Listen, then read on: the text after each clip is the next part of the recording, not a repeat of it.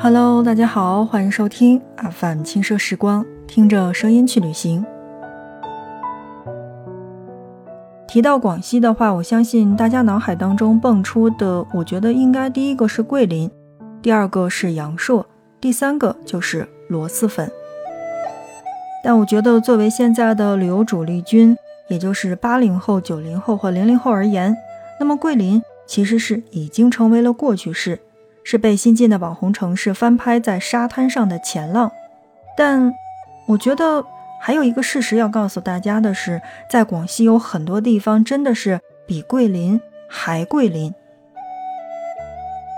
高低起伏的喀斯特峰林，在微稀薄雾的光影加持下。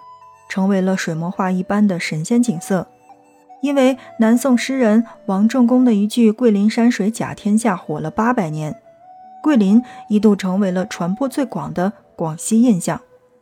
而以桂林为代表的喀斯特地貌延绵整个广西境内。如果要去形容这个地方的话，那我觉得应该算是平视的时候秀丽，仰视的时候壮美，惊起蛙声一片的喀斯特山水风光。而引得中国国家地理杂志执行主编也曾经发出过“广西处处是桂林”的感叹。所以，FM 轻奢时光，听着声音去旅行。那么，在今天的节目内容当中，我们来一起关注到的是桂林之外的广西究竟是什么样？来关注广西初印象。广西，那么我觉得应该算是有山又有水。怎么讲？嗯，大家想一想这个广西的位置，然后就会想到西北部是背靠云贵高原的，那么东南段又限于两广的丘陵带。第一是多山，那么肯定是广西留给人的第一印象。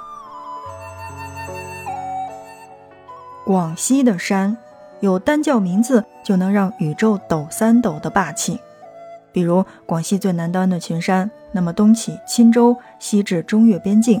浩浩荡荡两千六百平方公里，名为十万大山，地跨柳州、河池两地，延绵至贵州南境的，又有九万大山，就连区区玉林境内都藏着六万大山。虽然呢，有行家科普说上述的数字并非是实值，只是壮族语当中的音译而已，但广西的山，无论是数量还是质量，都是。能把隔壁邻居家馋哭的这种程度。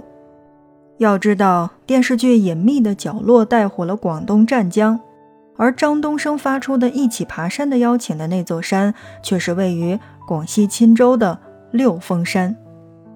六峰山得名于龙头、凤尾、鹤立、龟背、宝杖、冲霄六座山峰，听着虽然是名字霸气外露。但在近两百座拔地而起的千米群峰面前，六峰山也只能算是个小老弟。群山看似相近，其风貌却各有不同。广西的山多，更多的是在地质风貌的千差万别。诸如徐霞客在其游记当中所描述的那样，岳西之山有纯石者，有见石者，各自分形独挺，不相混杂。除去近看怪石嶙峋，远看又如巨型的青罗浮地，集溶洞天坑于大成的喀斯特地貌，在华南第一峰高达两千多米的猫儿山，桂东南的司灵山和桂北的元宝山上，还可以看到壁立千仞、有山有谷、多球形裸露岩石的花岗岩地貌。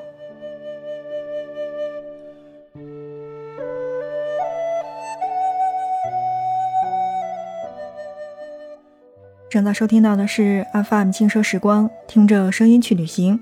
那在今天的节目内容当中，我们来简单的去介绍广西，来了解广西初印象。崇山峻岭带来的万顷碧绿之下，山有多任性的广西，那么我觉得也应该算是个水命。以广西河池为例，蓬勃的河道水系在广袤的平原上，可以大笔挥写出草书的命字。也可以曲线温柔地描摹出一幅天然的太极八卦图。怎么讲？就是诸如此类穿行于城市、良田、村屋之间的这种蓬勃水网，广西有多达千条，条条相连，总长可以达三四万千米。而广西的水有源自于高山的内陆河流的文静柔情，也有惊涛拍岸、卷起千堆雪的壮阔野性。我们在印象当中说到国内的瀑布，是不是第一个想到的应该是黄果树瀑布？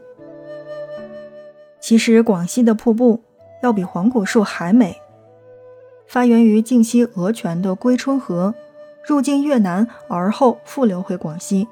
河水飞身跌落四阶的山崖，形成了水量约等于三个黄果树瀑布的亚洲第一瀑，叫做得天瀑布。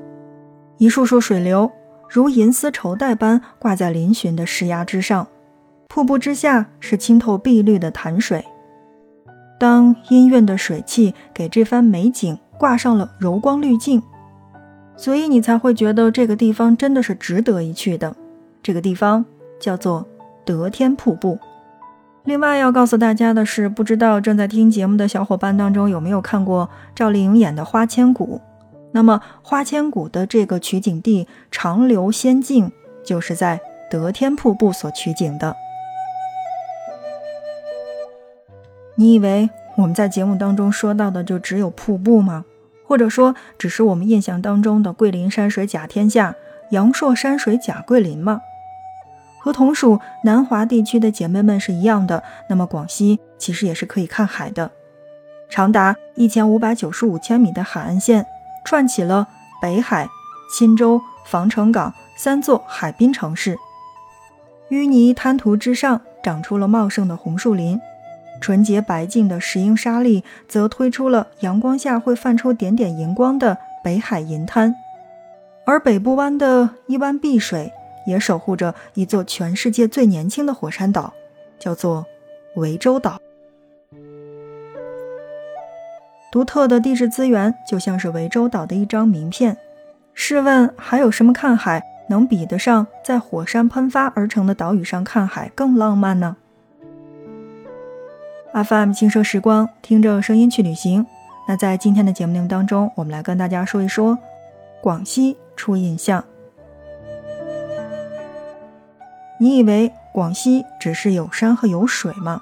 其实我觉得更多的应该是广西还是算有烟火气的地方。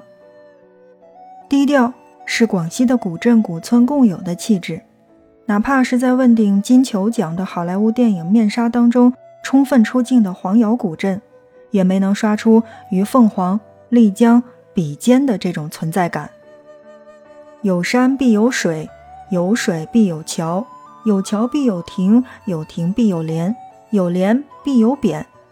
从这些所谓的黄窑特色当中，很难说清这座距今九百多年、以黄窑两姓为主的古镇和别处的古镇有什么明显的不同。但当古镇的石桥、溪水、榕树、村居以及不同世事的隐居者们和水墨丹青的山川远景融为一体，人们总能一眼分辨出。这座落笔含情、欲说还休的古镇，只是属于广西。电影《刘三姐》取景过的大围古镇，沿街全是那种吱呀作响的木质老房子，其中不乏打草鞋、做竹编的旧作坊。收藏了七百余栋明清建筑的杨梅古镇，江滩之上还留有徐霞客驻足的痕迹。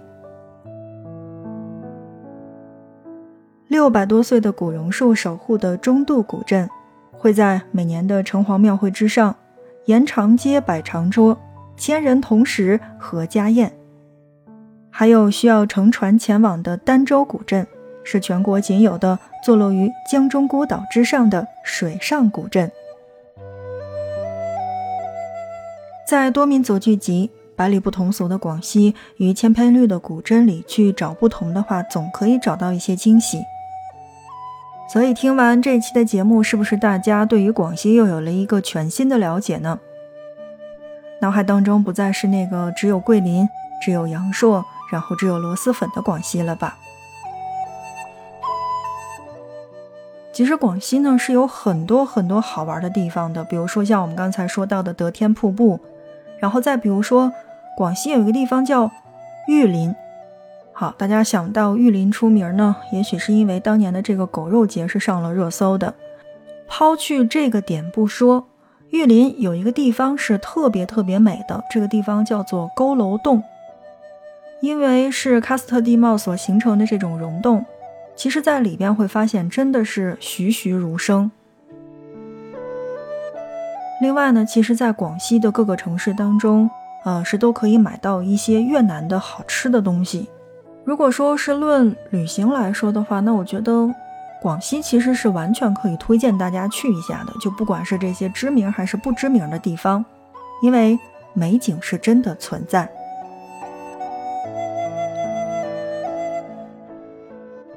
好的，那这一期节目就是这样了，感谢大家的收听。那不知道我们今天的广西初印象给大家介绍到的广西的山。广西的水以及广西古镇的这种烟火气，是不是勾起了大家想去的心？